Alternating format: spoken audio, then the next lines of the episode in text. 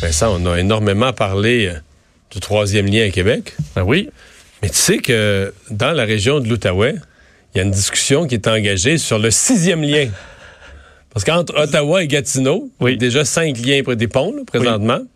Puis là, on se demande s'il ne devrait pas y avoir un sixième lien, différentes hypothèses, en tout cas, qui, euh, qui circulent. faut comprendre que ça, c'est pas la dimension du fleuve Saint-Laurent. Non, c'est plus étroit, donc comprends. chacun des liens coûte moins cher. Dire, C'est que, que le tunnel que serait le troisième lien, j'en conviens. Néanmoins, Norm McMillan, ancien ministre délégué au transport du Québec, un de mes anciens collègues à l'Assemblée nationale. Euh, bonjour. Allô, Mario, ça va bien? Ça va très bien. Pourquoi ça prend. Il n'y a, a pas assez de cinq liens entre euh, Gatineau et Ottawa? C'est c'est congestionné? C'est un débat euh, qui existe. Euh, j'ai été, quoi, 23 ans à Québec et euh, depuis j'ai quitté 2012, qu'il y a dans la région de construire un pont sur l'île euh, Carroll qui, finirait à l'autre bord du le boulevard Lorrain. Il y a des études qui étaient faites. Moi, quand j'ai commencé en 2008 comme ministre délégué au transport, on avait... euh, avec l'Ontario, euh, mis 5 millions de dollars chaque pour faire, euh, pour peaufiner l'étude. Et euh, quand je suis quitté en 2012, ça, venait juste à être déposé. Alors, j'ai pas de, vraiment de contact depuis ce temps-là. Là. Mais une étude, une étude favorable, une étude quoi qui, qui démontre la faisabilité et l'utilité? Ouais, mais il y avait un problème. C'est le côté de l'Ontario. euh, les gens voulaient pas l'avoir du tout. Alors, ça causait vraiment un problème. là. Euh, Il y avait pas. il y avait- on pouvait le de la rivière Outaouais, mais chaque côté, des difficultés. Alors, la famille Bourbonnais, euh, Mario, euh, je sais pas si ben, probablement tu te rappelles pas de ça, mais en, en 2002, avait décidé de, de monter un dossier. Eux, ils ont investi dans ces années-là 700 000 pour faire une étude de la faisabilité de construire un pont péage entre Masson et Cumberland. Alors, euh, dernièrement, euh, dernièrement, euh, la famille Bourbonnais m'a approché pour voir si je pouvais, comme les conseillers, là, euh, à, à voir si on pourrait faire revivre le dossier. Un, Depuis, un pont, euh, un mois pont privé, privé, privé à péage, là. À, Eux avaient fait l'étude. euh, entre à ce temps-là, ils avaient construit un nouveau pont qui avait coûté 35 millions de dollars. Et eux, au même prix, ils pouvaient bâtir le même pont, mais avec un payage. Puis eux autres qui avaient offert euh, au, au gouvernement du Québec et de l'Ontario euh, de le construire et de le garder pour 30 ans et le remettre là, comme un turnkey, là, qu'on appelle, là, euh, clé en main pour dire le bon terme, et euh, ils le reprendraient au bout de 30 ans, puis eux, ben, il y aurait pas de payage euh, dans ce temps-là, c'était à 6 ou 7 dollars. Alors là, depuis le mois de juillet, ils veulent recommencer pour voir s'il y aurait un intérêt.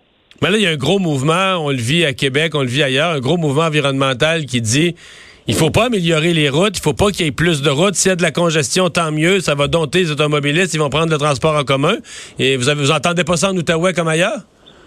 Ben, écoutez, chez nous, euh, oui, Ottawa, parce que là, il va y avoir le train exactement. Je pense, si je me trompe pas, c'est le 14 septembre qu'il va y avoir le train léger qui va commencer à desservir la ville d'Ottawa. La ville de Gatineau sont en train du côté d'Elmer. Elmer ve- versus Ottawa d'avoir regardé le train. Mais le pont, euh, il y, y avait trois places. Il y avait Carol Island, il y avait un autre endroit avant. Oh, je pense On- que la on l'a communication s'est euh, rompue euh, totalement. Mais euh, en tout cas, moi, je l'ai écrit d'ailleurs cette semaine dans le journal. J'ai vraiment l'impression qu'il y a. Je comprends que c'est pas la même dimension, c'est pas le même montant d'argent, mais qu'il y a une facilité plus grande à parler d'un sixième lien à Gatineau. Ça paraît comme naturel dans l'ordre des choses un peu plus. Ah ouais, il y a déjà cinq ponts, puis là, ben, ça congestionne, puis si on en mettait un de plus, ça irait mieux mais- que de parler de. Oh, on me dit qu'on a rétabli la communication. Oui, donc j'avais. En bas du pont. non, pas- j'avais pas qu'il soit tombé en bas du pont. Non, mais ça, est-ce qu'il y a des environnementalistes qui disent on n'en veut plus? Faut, faut plus ajouter aucune voie de circulation, là. Ouais. Bah, écoutez, là, moi, là, je, suis pas dans ces détails-là, l'environnement, puis cette question. Ces gens-là vont vérifier ça dans le temps. Le pont, là, on parle de 0.6 km. C'est pas que, c'est, ça n'empêche, il est déjà existant. Les, les traver- il y a cinq ou six traversiers euh, qui existent déjà, qu'à tous les fins de semaine, là, euh, il y a comme euh, 2000 autos par, par, jour ou, euh, qui passent là. Il y a un trafic énorme. Alors, en mettant un pont, ce, ce côté environnemental, c'est de bon augure. Est-ce que c'est beaucoup congestionné le matin? là? par exemple, les, les fonctionnaires, les Ouais, gens qui habitent à. Gatineau qui traversent, là, oui? Ah oui, oui, oui. euh, Tu sais, le matin, là, euh, pour aller travailler à Ottawa, à Gatineau, même avec l'autoroute 50 qui est ouverte depuis 1983 ou 4, là, euh, le matin, là, il y a toujours euh, beaucoup, beaucoup, beaucoup, beaucoup, beaucoup de trafic. Ouais. Est-ce qu'il y a bien de l'excitation dans, dans la région de l'Outaouais pour l'élection fédérale qui s'est amorcée, là? Absolument, absolument. Depuis hier, là, les gens, là, comme je, dis, je disais souvent quand j'étais à Québec, dans Taverne à Norme, là, on parle beaucoup de politique euh, dans notre région. Ah. Et euh, les gens, ils suivent ça de près. Puis, euh, je sais pas, euh, pas de prédiction à faire, je suis pas impliqué, là, mais euh, ça- les gens sont intéressés. Ça parle beaucoup. Ben, on va surveiller ça. Norm McMillan, merci de nous avoir parlé. Ouais, au plaisir, Mario. Bonne chance. Au revoir. Euh, oui, on continue avec euh, nos euh, nouvelles des élèves euh, du- d'une école qui ont été incommodés au point que certains soient hospitalisés aujourd'hui. Oui, oui, ça a causé quand même évidemment beaucoup d'inquiétude lorsque ça arrive, des élèves incommodés. Dans ce cas-là, c'était à l'école Alphonse Desjardins, euh, donc vers 8 heures ce matin, et euh, transporter des élèves qui avaient des brûlures aux yeux, picotements dans les voies respiratoires, tout, des vomissements. Finalement, ça aurait été provoqué tout ça par un vaporisateur de répulsif à ours. Euh, donc, ce qu'on utilise pour se protéger des ours, du poivre de Cayenne pour les ours, OK. euh, qui aurait été déclenché à proximité de l'école. Euh, donc, peut-être pour une mauvaise euh, blague. OK, une ou- mauvaise blague. C'est pas, c'est pas, parce qu'il y avait un ours puis quelqu'un avait vraiment besoin. là. Non, non, je, je pense pas que ce soit ça. Euh, quatre élèves donc qui ont dû être traités à l'hôpital pédiatrique pour euh, bon traiter ces différents problèmes. 18 au total présentaient certains symptômes plus mineurs, ont été tout simplement en observation euh, à l'école. Euh, C'est donc un des élèves qui aurait trouvé ce contenant-là, selon ce qu'on peut comprendre, et activé le mécanisme. Euh, C'est ce qu'a dit Urgence Santé. Euh, puis des fois, tu le sais pas, euh, tu trouves ça, puis euh, c'est pas très long. L'intervention n'a pas nécessité l'interruption des classes et tout ça. J'ai une connaissance d'ailleurs dans un, un magasin de chasse et pêche. Juste pris ça, Hey, c'est quoi ça? Non, non, non. Jouer avec ça un peu. Ouais, le déclencher causant l'évacuation du magasin au complet. Alors, des fois, peut-être que c'est pas. C'est donc, ça c'est assez irritant. plus facile. comme, euh, Oui, oui, très, très irritant. Du poivre de Cayenne euh, ouais. peut, être, euh, peut faire très, très mal à ces, à ces jeunes-là.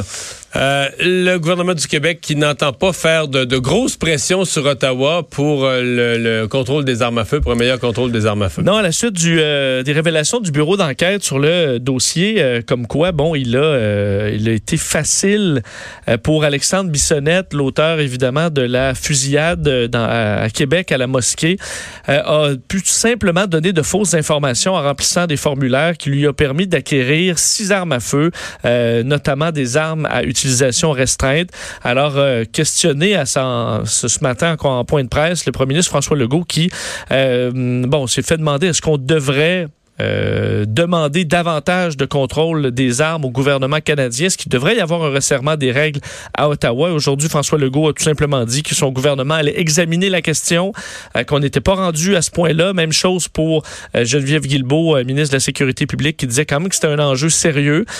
C'est quand même des révélations qui sont assez, assez troublantes.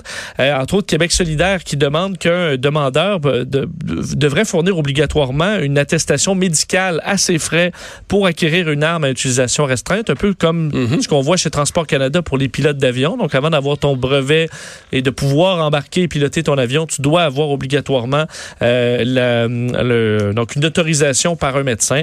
Alors, est-ce que ça fait partie des, de ce qui est envisagé? Faudra voir.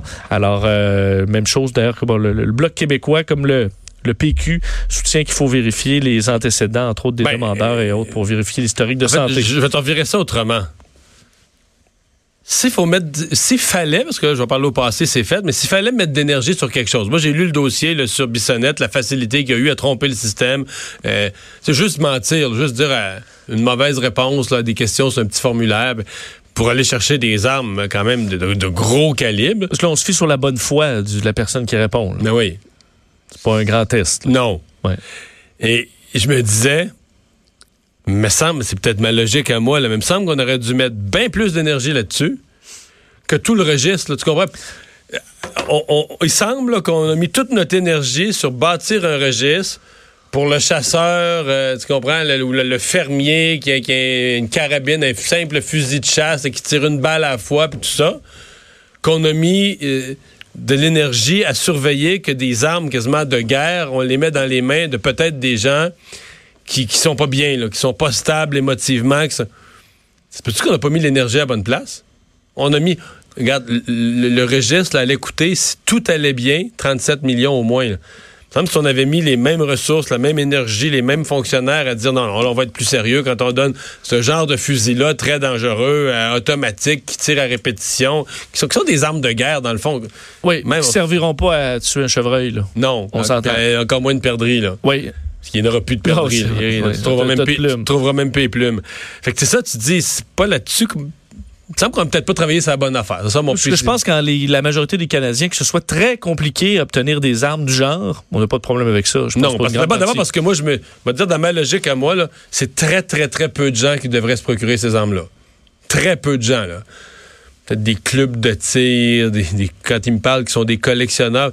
Mais t'avoues que des armes de guerre, moi, je- j'ai de la misère à me faire convaincre là, de l'utilité puis que, que- que plein de monde ait ça. Donc, des petits, petits nombres. Puis comme tu le dis, pour ce petit nombre-là, ben, si tu veux obtenir quelque chose de rare, d'un peu unique, d'un peu hors norme, ben, tu vas passer à travers une grille de sélection plus compliquée qu'un chasseur au chevreuil, alors qu'on sait qu'au Québec, il y a je sais pas combien de 100 000 chasseurs, des centaines de milliers. Là.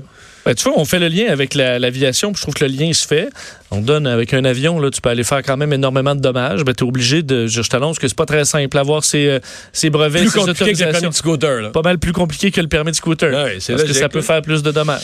Euh, et euh, nouvelle, euh, quand même, dans le domaine du, du sport, mais qui est une nouvelle de société aussi, parce que c'était un grand personnage, Michael Schumacher, donc on dit, on- dont on dit, pour, comme pour une première fois, qu'il serait conscient. Oui, des informations, faut dire, euh, à confirmer, parce qu'on en sait très peu de, de l'état de santé de Michael Schumacher. Mais depuis Schumacher, des années, depuis- sa famille, euh, sa famille veut la paix, là. Hein? Absolument, on dit absolument rien. C'est euh, le secret le plus total entourant l'état de santé de l'ancien champion de, de Formule 1. Ça remonte à, euh, accident- 2013. 2013, son 29 accident décembre de ski. 2013. Ah ouais.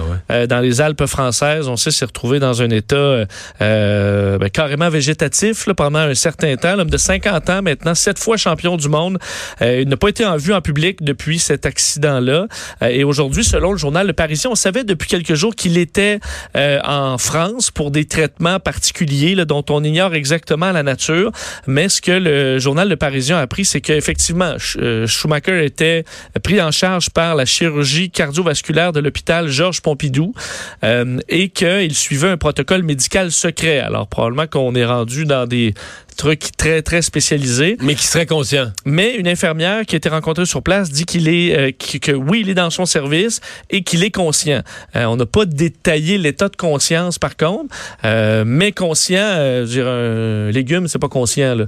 Alors, on comprend qu'il est dans un, son état a peut-être évolué positivement dans les dernières années. À quel point, ben, ça on le sait pas. L'ancien patron de l'écurie Ferrari, Jean Todt, entre autres à l'époque de la- de, de, de Jacques La Villeneuve, rivalité avec la Jacques grande Villeneuve. rivalité, donc un personnage que les Québécois suivaient, qu'aimaient beaucoup, détestaient. Entre Ouais. autres, je pense autant Michael Schumacher que Jean Todt à cette époque-là, s'est rendu visiter euh, Michael Schumacher mardi. Alors, euh, lui vit en Suisse depuis 2014. Schumacher, euh, hospitalisé à Grenoble, en France, et transféré à Lausanne, alors plus dans différentes, différents centres hospitaliers. Mais c'est peut-être un peu d'espoir dans son cas, même si sa situation est toujours très, très difficile. Un peu d'histoire et un, un peu de mystère en même temps là, autour de son, son passage en France. Oui. On va faire une pause. Emmanuel Latraverse est là. Dans un instant, on va entre autres se demander est-ce que ce débat ce soir, premier débat de la, de la campagne, premier débat de chef de la campagne, euh, est-ce que ça va nuire à M. Trudeau d'être absent?